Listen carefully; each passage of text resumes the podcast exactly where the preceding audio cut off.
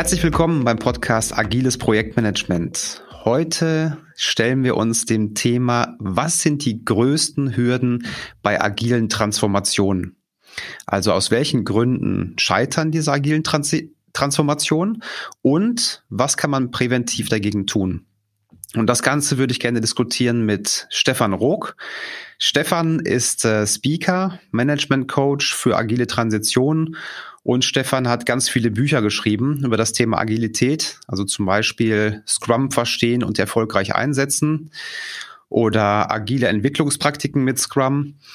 Und ich habe Stefan vor ungefähr zehn Jahren kennengelernt, als ich die erste Scrum Master Schulung ähm, bei der Telekom gemacht habe.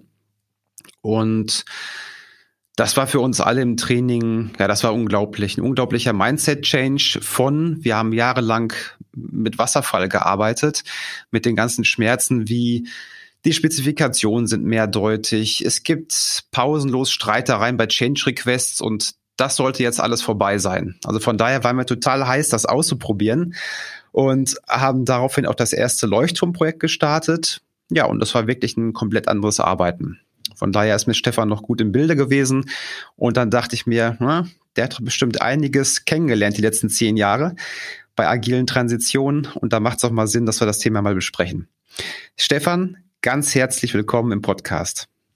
Ja, gerne. Und äh, vielen Dank für das nette Feedback über die lange zurückliegende Schulung. ja, das weiß ich immer noch. Ähm, ja, Stefan, ist es überhaupt möglich, dass man Menschen oder dass man Werte und Prinzipien von erwachsenen Menschen ändert? Das ist es ja, glaube ich, ne? Um was es geht bei agilen Transitionen. Am Ende ja schon ein Stück, ne? Wobei, ich, also nach meiner Erfahrung ist es möglich. Ähm, ich finde es aber schwierig, das von den Menschen zu fordern. Also das ähm, haben wir ja häufig, äh, dass dann gesagt wird, wir brauchen ein neues oder anderes Mindset und es muss sich das Mindset ändern. Da ist zwar was dran, auf der anderen Seite finde ich es aber total übergriffig, von jemandem zu verlangen, dass er auf einmal andere Werte und Prinzipien verinnerlicht hätte. also äh, was die Leute wirklich glauben, finde ich, ist ja erstmal ihr Ding. Was wir deswegen tun, ähm, ist ja auch nicht jetzt ständig an das Mindset zu appellieren, sondern wir versuchen für die Menschen neue Erfahrungen zu schaffen. Und wenn sie neue Erfahrungen machen, dann wird sich wahrscheinlich äh, ihr Wertesystem und ihre Prinzipien, ihre Glaubenssätze ändern.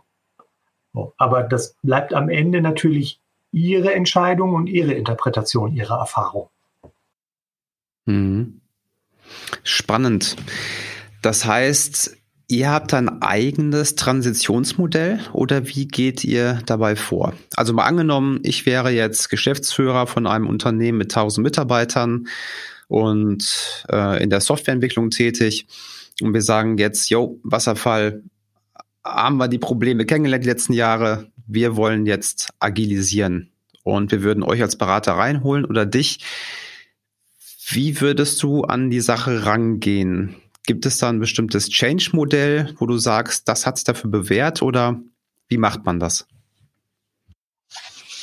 Das ist ganz interessant, weil wir da erst vor kurzem bei IT Agile wieder drüber gesprochen haben, ähm, was da eigentlich unser Modell ist. Ähm, und wir sind nicht wirklich damit rausgekommen, dass wir sagen könnten, da gibt es jetzt das eine Modell, das unser Modell ist, weil das Feld so vielfältig ist. Also die erste Frage ist ja, wenn jetzt, ähm, wenn du als äh, Geschäftsführer von diesem Laden mit den 1000 Leuten kommst und sagst, ich möchte eine agile Transition, dass wir erstmal klar kriegen müssten, was erhoffst du dir davon? Dann müssten wir gucken, wo stehst du denn mit deinem Unternehmen, also strukturell wie auch kulturell. Und dann kann man halt erst sinnvoll darüber reden, welche Form von Agilität brauchen wir denn hier absehbar. Also reicht es aus, wenn wir eine Reihe von agilen Entwicklungsteams ähm, ans Laufen kriegen, die Probleme und Anforderungen von beispielsweise Fachabteilungen umsetzen? Oder brauchen wir Teams, die innovative neue Produkte selbst erfinden? Oder muss es auch die ganze Führung und äh, Abteilungen und Bereiche außerhalb der eigentlichen Entwicklung betreffen?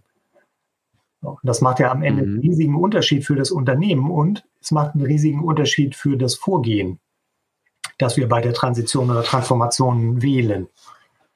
Ähm, insofern können wir nicht wirklich sehr, also können wir zu einem sehr frühen Zeitpunkt noch nicht sagen, was wirklich das geeignete Vorgehen ist.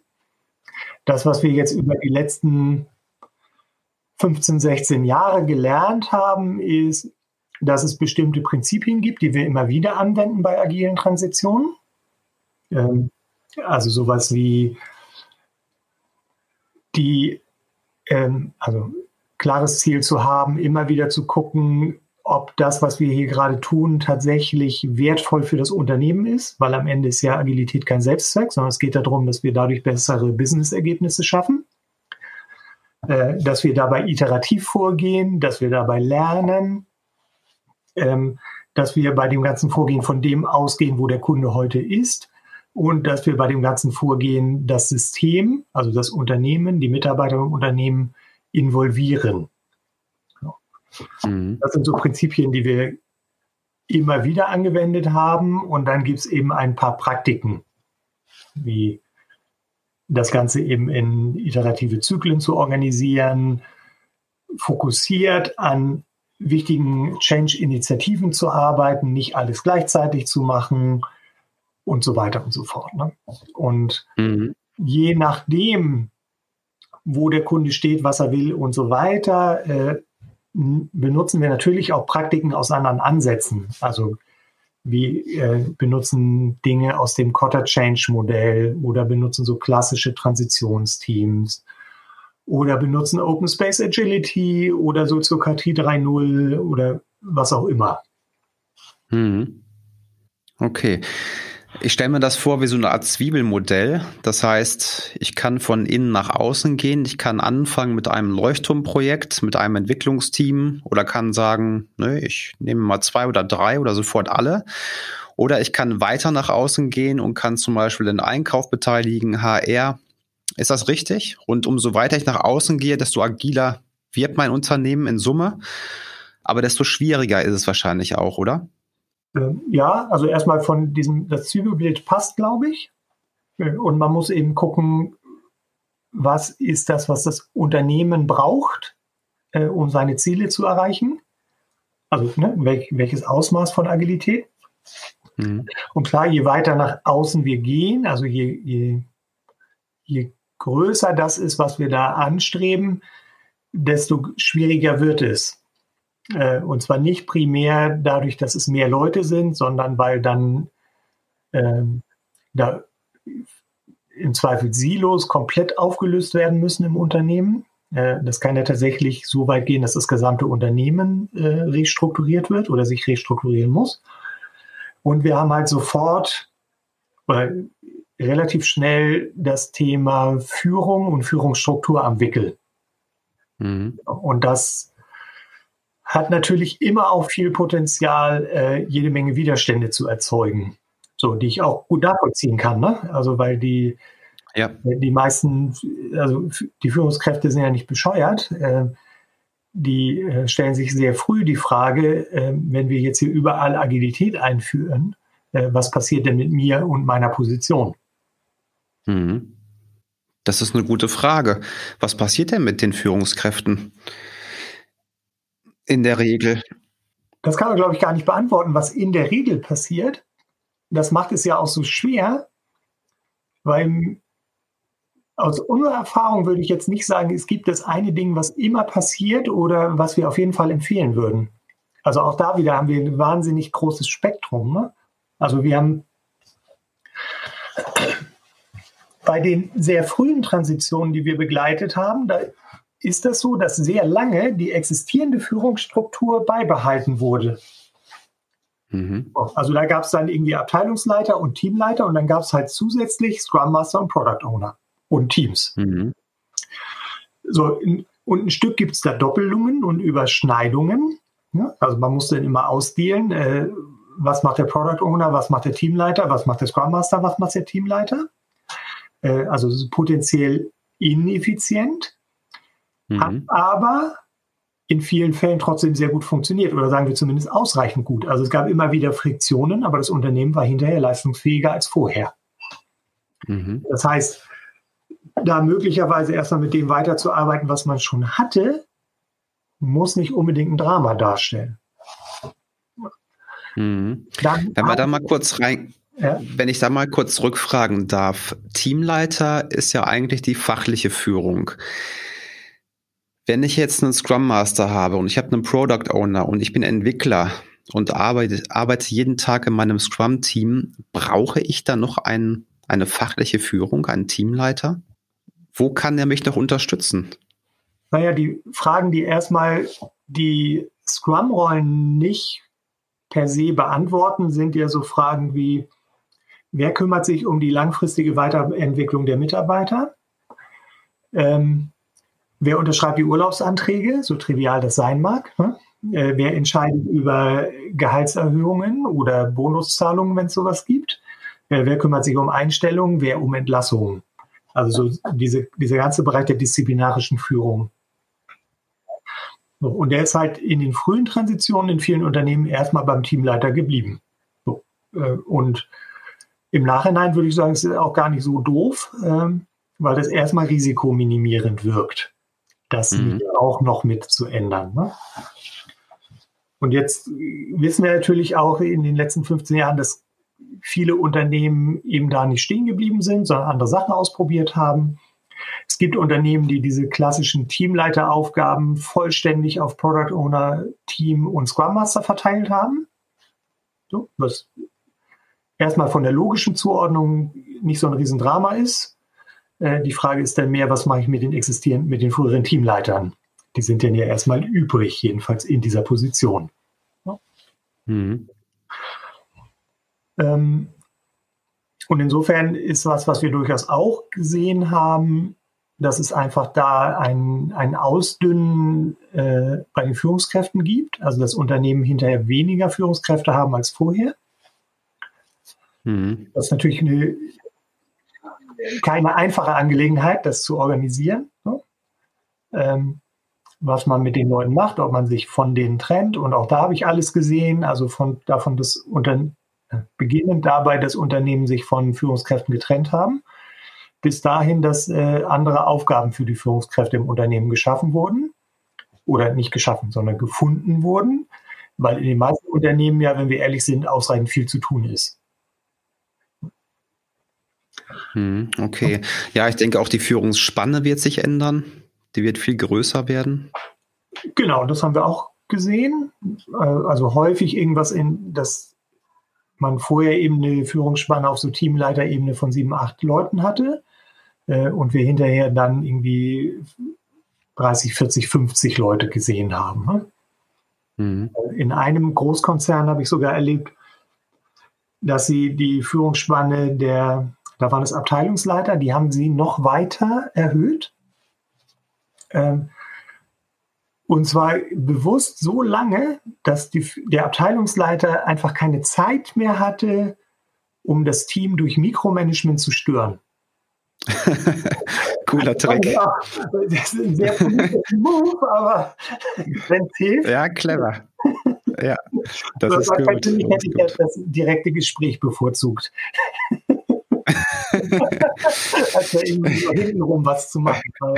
Ja, das stimmt. Das stimmt. Wie ist das mit Management bei Objectives? Das passt doch dann eigentlich auch nicht mehr, oder?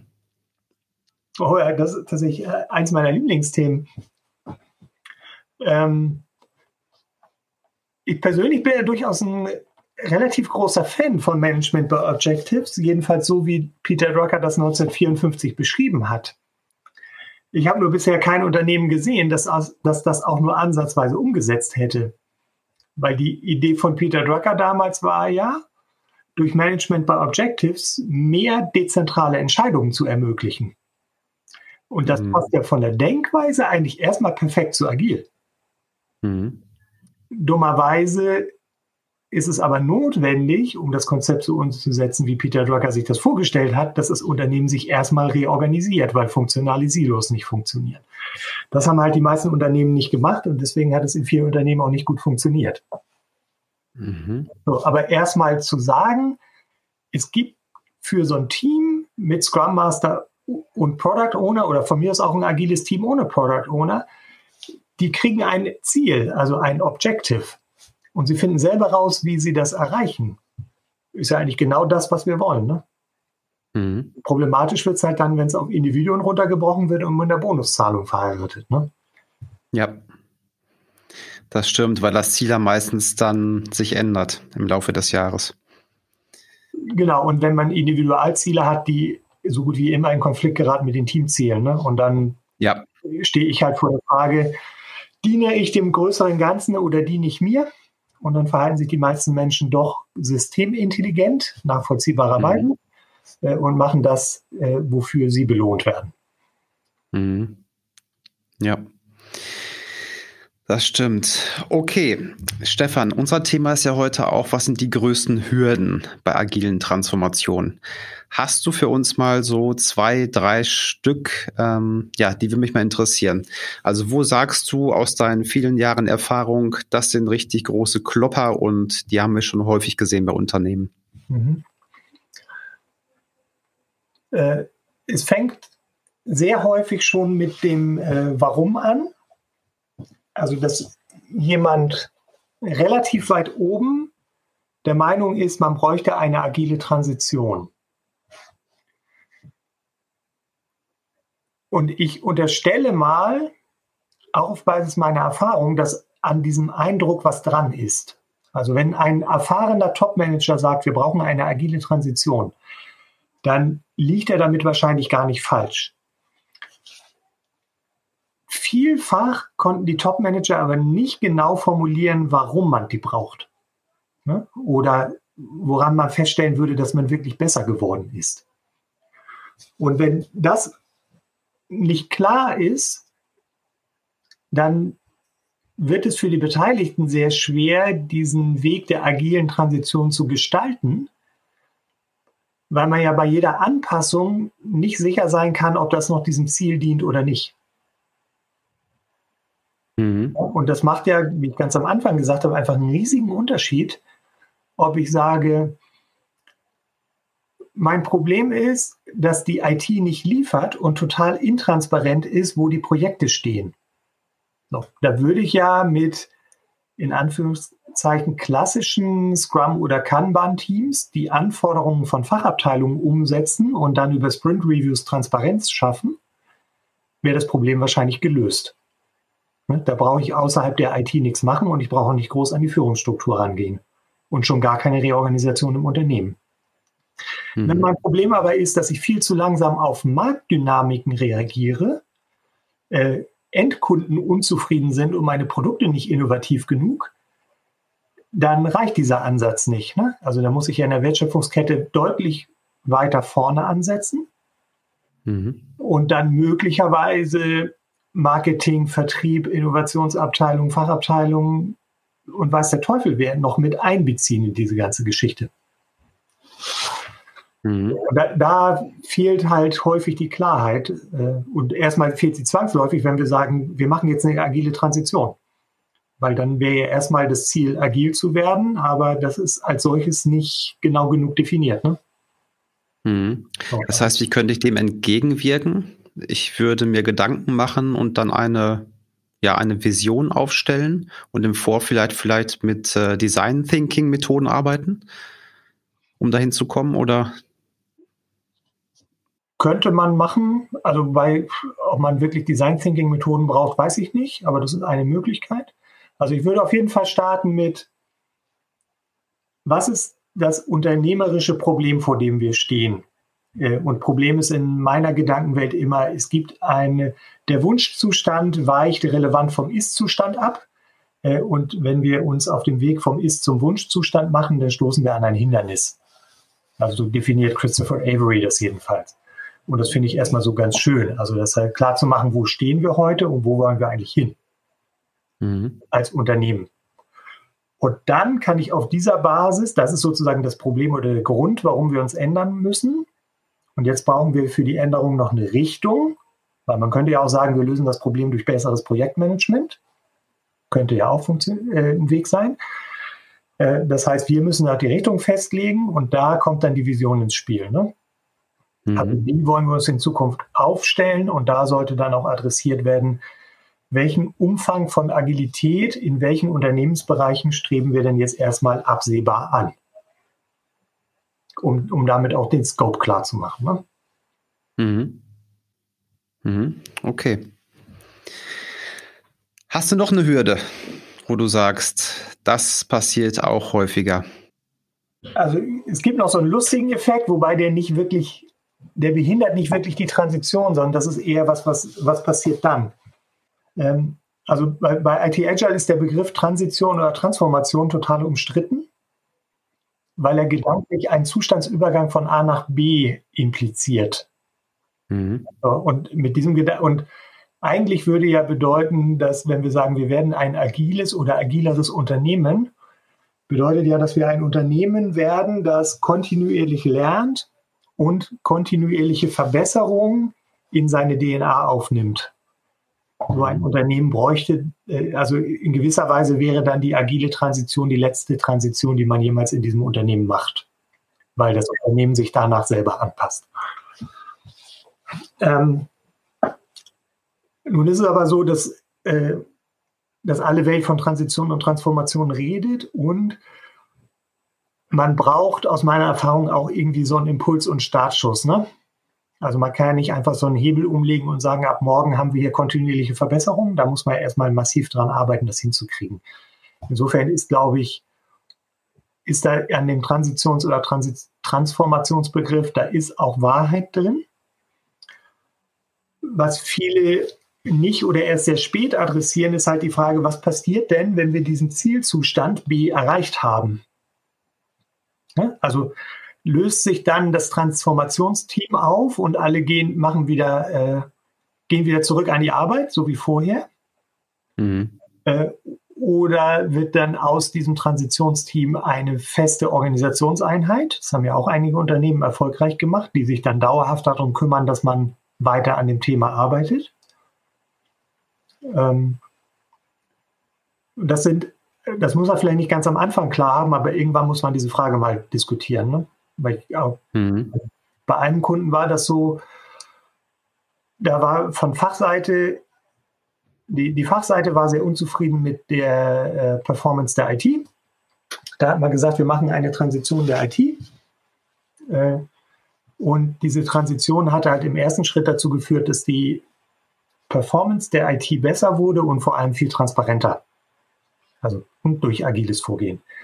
Und damit war das Problem der Fachabteilung erstmal vom Tisch. Und jetzt gab es halt eine Reihe von Protagonisten, die hätten danach gerne weitergemacht mit der Agilisierung in der IT und im Unternehmen. Äh, dafür gab es aber kein Geld mehr. Mhm. Doch, ne, weil man erstmal gesagt hatte, man hat dieses, diesen Übergang geschafft, man hat das eigentliche Problem gelöst. Und da muss man sich halt als Unternehmen auch irgendwann zu positionieren. Und man sagt, wir erreichen jetzt erstmal den Zielzustand, dann lassen wir den so. Oder wir wollen danach tatsächlich äh, in der Lage sein, uns kontinuierlich weiter anzupassen. So, dann haben wir halt noch, so finde ich, so sehr pragmatische Themen. Weil wenn ich jetzt sage, ich habe den Grund klar, warum wir uns ändern wollen und ich habe ein Ziel oder eine Vision, wo ich hin will, dann muss sich ja auch irgendwer darum kümmern, dass das passiert.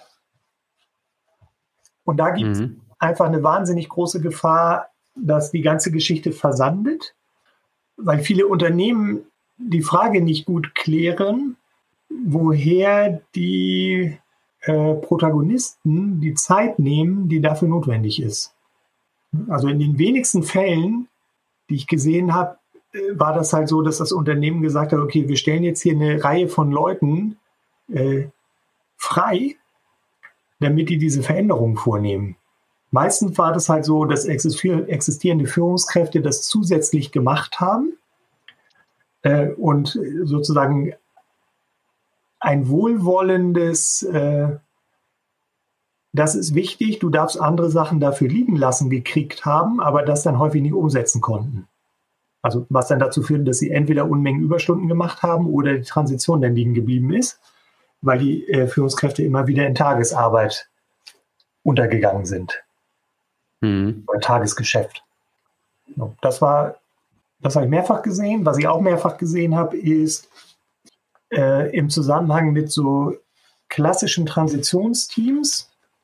Hm, also was ja einfach bedeutet, wir setzen ein möglichst crossfunktionales Team zusammen, das sich um diese Transition kümmert. Das sollte agil arbeiten, nach Scrum oder Kanban.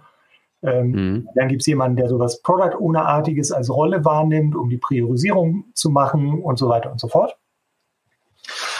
Da habe ich halt sehr häufig erlebt, dass dieses Transitionsteam sehr groß wurde, weil viele Führungskräfte in das Transitionsteam äh, gedrängt sind, also da unbedingt rein wollten äh, sicherlich zum Teil auch, um das Schlimmste für sich und ihre Abteilung zu verhindern. Mhm. So, und dann wurde die ganze Geschichte sehr zäh. Also zum einen, weil dann mitunter da sehr viel Skepsis war und Bremsen und zum anderen, weil sehr viele Leute ständig in diesen Diskussionsprozessen beteiligt waren. Mhm. Deswegen präferiere ich heute ein Modell, wo man halt nicht dieses klassische Transitionsteam alleine macht, sondern eher sagt, es gibt vielleicht ein kleines, überschaubares Transitionsteam. Man könnte auch sagen, es ist ein äh, Change Leadership Team oder so. Und die dann für Initiativen, die sie starten im Rahmen der Transition, dafür kleinere Change Teams bilden.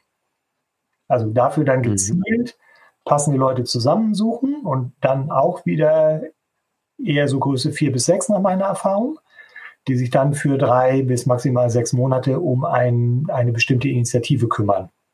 So. Mhm. Und dass man darüber so ein bisschen, ja nicht ein bisschen, sondern dass man darüber Fokus herstellt und auch Overhead abbaut. Ne? Mhm. Okay. Ähm, ich habe noch eine Frage zu den Führungskräften. Wie können dann Führungskräfte unterstützen in dem Wandel? Was können die denn dazu beitragen? Ich würde ja sagen, das Allerwichtigste ist, das gewünschte Verhalten vorzuleben. Hm? Also mhm. nehmen wir mal an, wir, wir gehen das Ganze relativ groß an. Also es sind, ist nicht nur eine, sondern viele Abteilungen im Unternehmen sind beteiligt und wollen oder sollen sich agilisieren. Dann wäre es ja eigentlich ein naheliegender, einfacher erster Schritt, dass die Abteilungsleiter gemeinsam ein Führungsteam bilden und ein gemeinsames Ziel verfolgen. Und das gemeinsame Ziel wäre dann das Unternehmensziel und nicht mehr das Abteilungsziel. Dass sie dafür mhm. ihre Arbeit visualisieren auf irgendeinem Board äh, und sowas ähnliches wie Daily Scrums durchführen. Und vielleicht sind die nur einmal in der Woche, keine Ahnung. Ähm, und wenn Sie ganz mutig sind, dann würden Sie dieses Meeting, so wie ein Daily Scrum, äh, öffentlich gestalten für jeden, der Interesse hat. Mhm. Das kriegt halt eine ganz andere Dynamik, als wenn ich mich einfach als Abteilungsleiter hinstelle und sage, ihr da unten, ja, ihr bildet mal bitte crossfunktionale Teams und arbeitet agil. Äh, mhm. Für mich ändert sich aber nichts. Also das finde ich einen wichtigen Punkt, also das vorzuleben. Ähm, und ein anderer wichtiger Punkt ist, den Mitarbeitern auch emotional durch diesen Change zu helfen. Also es braucht sicherlich nicht jeder, aber bei dem einen oder anderen gibt es mit Sicherheit größere Unsicherheiten, Skepsis und auch Angst. Mhm. Also, was passiert mit mir hier? Ähm, schaffe ich das überhaupt, so im Team zu arbeiten? Äh, werden jetzt vielleicht Schwächen sichtbar, die vorher niemand gesehen hat? Und was passiert dann, und so weiter und so fort. Und Angst ist halt kein guter Begleiter, wenn wir wirklich was verändern wollen. So, das mhm. braucht aus meiner Sicht, brauchen wir in so einer Transitionsphase noch mehr One-on-One -on -One oder Einzelgespräche als vorher. So, und das mhm. gehört dann auch zum Job einer Führungskraft. Sehr, also ein sehr genaues Gespür dafür zu entwickeln, wie es den eigenen Leuten damit geht mhm. um dann irgendwie darauf zu reagieren, was auch immer die Reaktion dann ist. Ne? Aber eigentlich äh, finde ich, also ist es ein bisschen man könnte fast schon sagen, Führungsversagen, wenn wir ähm, irgendwo eine agile Transition machen, irgendwas verändern und dann ganz überrascht sind, dass auf einmal 20 Product Owner auf einmal kündigen. Genau so gesehen. So, also da, sind die Führungskräfte anscheinend nicht ausreichend gut im Kontakt mit den Leuten gewesen. Also jedenfalls mhm. kann ja sein, dass man sagt, das nimmt man in Kauf, aber dass man davon so überrascht ist, das äh, ist für mich kein gutes Zeichen. Ja, das stimmt. Ich glaube, über das Thema Führung und Agilität, da könnten wir noch mal eine extra Folge machen. Das ist ein unwahrscheinlich spannendes Thema, was auch sehr in die Tiefe geht und wie sich auch Führung verändern äh, muss. Nicht einfach nur zu sagen, ab heute bin ich Leader und mache Leadership, sondern was das auch wirklich bedeutet. Sehr spannendes Thema. Ja. ja, können wir gerne machen, Stefan. Ähm, wir haben gesagt im Vorfeld, wir machen so ungefähr eine halbe Stunde. Von daher fand ich, war das auch ein ganz gutes Schlusswort. Mhm. Ähm, ja, wir können später nochmal drüber sprechen, wann wir den nächsten Podcast vielleicht zusammen machen. Wenn jetzt jemand sagt, er braucht noch einen Scrum Master oder einen agilen Coach auch, wo findet man dich denn im Internet oder euch? Uns findet man unter www.itagile.de, also bin ich geschrieben it-agile.de. Ähm, genau, und da findet man auf verschiedenen Seiten auch mich, inklusive Telefonnummer und E-Mail. So, also wer Prima. sich direkt an mich wenden möchte. Alles klar. Dann würde ich das natürlich auch verlinken in den Show Notes. Ja, dann würde ich erstmal sagen, Stefan, vielen Dank erstmal. Ich denke, da war einiges dabei, was man als Impuls mitnehmen kann, um bei der eigenen Transition vielleicht nicht unbedingt jeden Fehler neu zu machen. Fehler machen ist zwar gut, ich weiß, aber ähm, ja, es gibt die Dinge, die muss man vielleicht kein zweites oder drittes Mal machen. Ja. Alles klar. Ja, vielen Dank, Stefan. Und dann wünsche ich dir noch einen schönen Tag. Ich dir auch. Ciao. Tschüss.